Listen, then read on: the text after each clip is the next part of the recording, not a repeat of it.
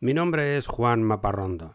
Soy periodista, divulgador y fanático de la exploración humana del espacio exterior y de la búsqueda científica de vida en el universo.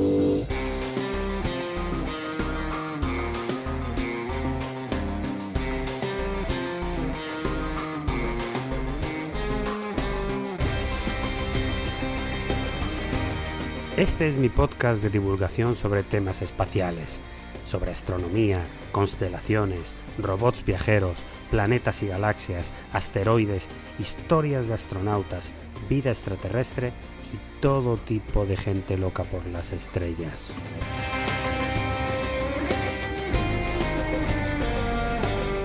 Bienvenidos al sueño de Laika.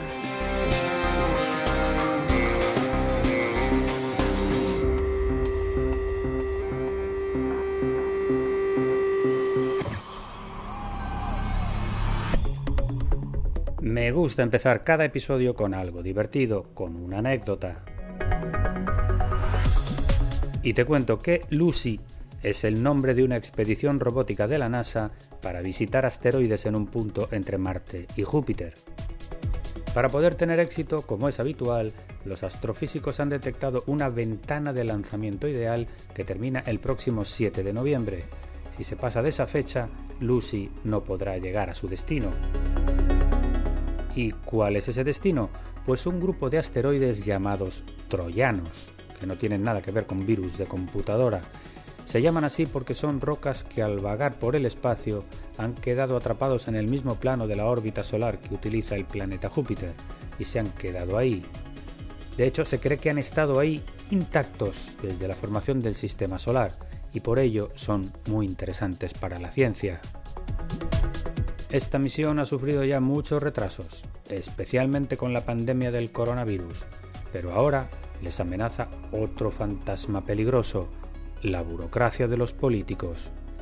El año fiscal en Estados Unidos comienza el 1 de octubre y si no se aprueba una ley especial, quedará paralizada toda la actividad del gobierno americano, incluida la NASA, incluido el lanzamiento de este cohete. La suerte de Lucy ya no depende solo de los astrónomos ha quedado en manos de los grupos de poder en el Congreso.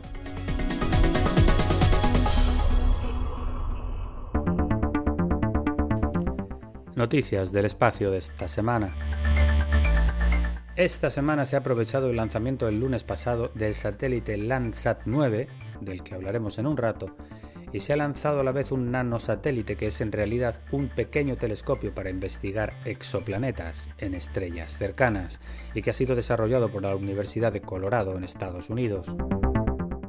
Es una misión que durará un año y observará el tránsito de planetas delante de su estrella, utilizando luz ultravioleta, lo que podría permitir detectar si estos planetas tienen atmósfera o no. Y la Agencia Espacial Europea, la ESA, realizará este próximo domingo 3 de octubre una jornada de puertas abiertas para dar a conocer su labor en tres países, Holanda, Italia y el Reino Unido. Habrá conexiones en directo con el centro logístico central de la agencia, STEC, que está en Nordwijk, Holanda. También con el centro EXAT para telecomunicaciones por satélite, que está en Oxfordshire, en el Reino Unido y por último con el centro ESRIN en Frascati, Italia, que está dedicado a la observación terrestre desde el que se coordinan los satélites del programa Sentinel.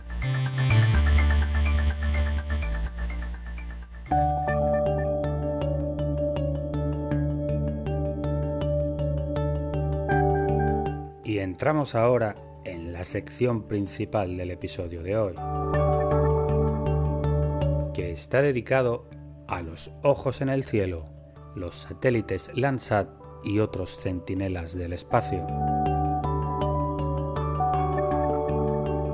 En agosto del año 2019, dos aventureros europeos, el noruego Borch Ausland y el suizo Mike Horn, se lanzaron a una expedición para cruzar el Polo Norte a pie, rompiendo algunos récords. Iban a viajar totalmente a oscuras, en la época del año en el que esa latitud hay una noche total, 24 horas. Este es el sonido del momento en que inició su viaje.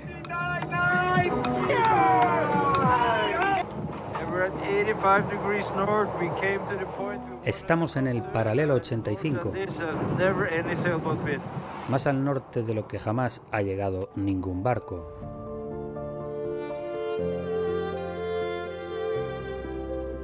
Los expedicionarios debían caminar 500 kilómetros hasta el Polo Norte y luego 800 kilómetros más hasta el otro lado del Ártico. Pero la expedición se complicó y no hubo más remedio que activar una operación de rescate. Pero, ¿cómo localizar a estas dos personas en medio del frío y la ventisca, completamente a oscuras, para poder guiar a los equipos de salvamento? Para eso se utilizó un satélite de observación terrestre de la Agencia Espacial Europea llamado Sentinel-1 o Centinela-1 en español. Este ejemplo es solamente una historia de éxito de para qué sirven los sistemas de observación terrestres desde el espacio, unos sistemas que nacieron en los Estados Unidos hace 50 años. El pionero de esta iniciativa se llamaba William Pecora, el hijo de una familia de inmigrantes del sur de Italia que llegó a Estados Unidos hace un siglo y que logró una beca para estudiar geología en Princeton y más tarde en Harvard, y que llegó a ser el director del Instituto Geológico de los Estados Unidos en 1965. Pécora fue el impulsor de la idea de que se podían utilizar satélites artificiales en el cielo para dar seguimiento a los mares y los continentes del planeta, para ir viendo su evolución en el tiempo, del mismo modo en que ya se utilizaban desde 1960 satélites de observación meteorológica. El sueño de Pécora se encontró con un muro de burocracia estatal. Los funcionarios de la Reserva Federal, apoyados por varios congresistas, se negaban a dar dinero para un programa como ese, que era mucho más barato de hacer desde aviones a gran altura. Las Fuerzas Armadas también se quejaron de que un sistema como este, con tanta información sensible, no debía estar en manos de civiles. Y también había miedo de la reacción de países enemigos cuando supieran que estaban siendo fotografiados desde el espacio. Pero con toda esa oposición, finalmente el proyecto, después de varios años, cuajó y al final, en 1972, se lanzó al espacio el primero de los satélites con el nombre de Landsat, un nombre corto en inglés que significa satélite de superficie. La historia personal de Pécora con el satélite acaba de forma triste. Solamente cuatro días antes del lanzamiento del Landsat 1, William Pécora murió a los 59 años en Washington por una grave enfermedad intestinal. Pero su legado quedó ahí arriba y desde entonces la historia del programa Landsat ha sido muy accidentada. En este mes de septiembre del 2021 se ha lanzado el último de estos satélites, el Landsat 9, desde la base de Vandenberg en California, a bordo de un cohete Atlas V de la empresa United Launch Alliance. El Landsat 9 quedó instalado en órbita del Sol apenas una hora y media después. Es decir, se han ido lanzando Landsat cada pocos años, de modo que los más nuevos y sofisticados iban sustituyendo a los más antiguos, que iban quedando obsoletos. Pero durante los 50 años de este programa nunca jamás ha desaparecido la enemistad de los militares y la de los burócratas que recortaban el presupuesto. Año tras año, el programa ha logrado subsistir y dar servicio, y ha logrado mantenerse en manos del mismo Instituto Geológico de los Estados Unidos, ofreciendo datos interesantes.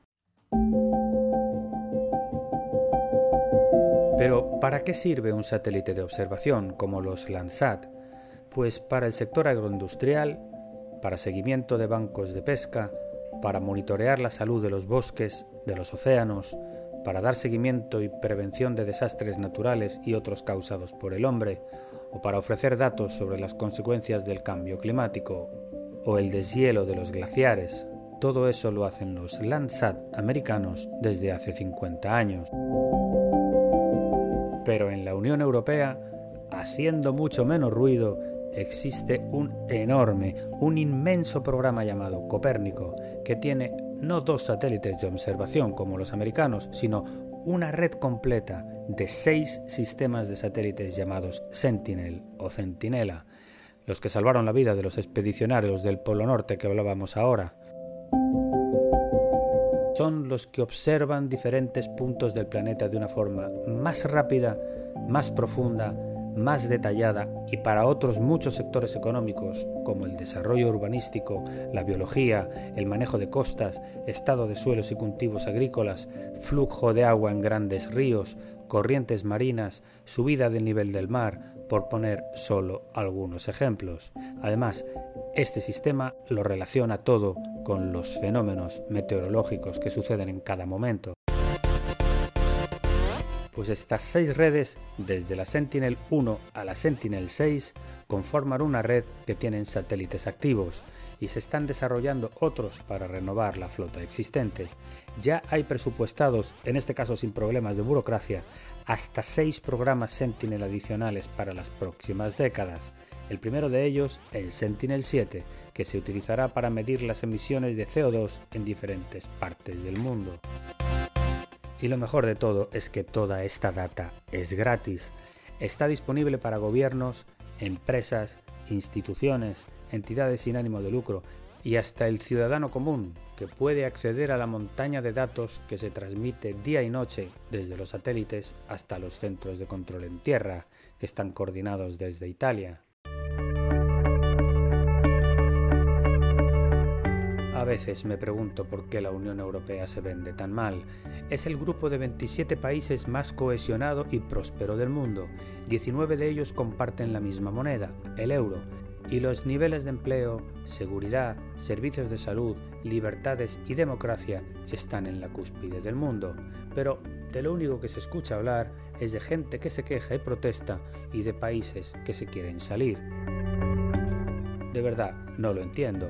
Por ejemplo, los presupuestos unificados en defensa de todos los países de la Unión Europea superan la inversión militar de Rusia o incluso de China, pero se sienten indefensos sin los Estados Unidos. Lo mismo sucede si hablamos de astronomía, astrofísica o exploración espacial, que es el tema principal de este podcast. Los institutos de investigación, de óptica de satélites o de supercomputadoras que estudian eventos astronómicos en Europa o la red de telescopios europea que existe por todo el mundo son vanguardia de la ciencia. Y acabamos de ver en este capítulo cómo los satélites de observación de la Tierra de uso civil son mucho más completos y mejores en Europa que en Estados Unidos. Pero, como siempre, la NASA se sabe vender mejor. Y es el momento de preguntarte a ti, ¿Qué podrías hacer tú para mejorar el mundo utilizando este flujo de datos de los satélites de observación?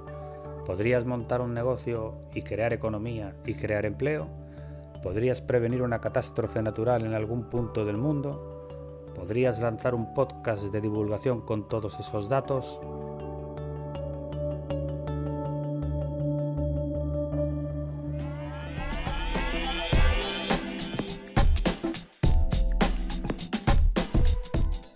Y no quiero cerrar este episodio sin lanzarte el desafío de la semana. Siguiendo con lo que te acabo de decir,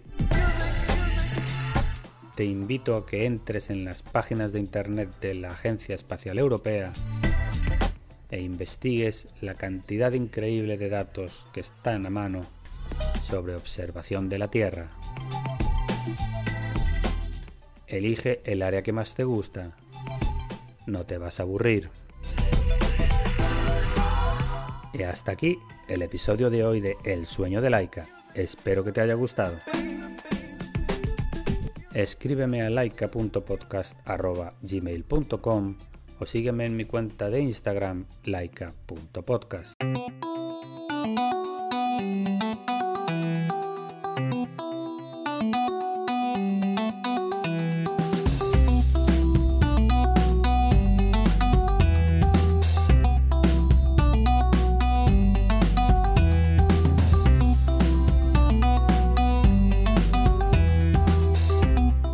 Todos los contenidos de este podcast son materiales originales y están protegidos por leyes de copyright. Todas las músicas y sintonías han sido compradas a sus autores o son de reproducción libre.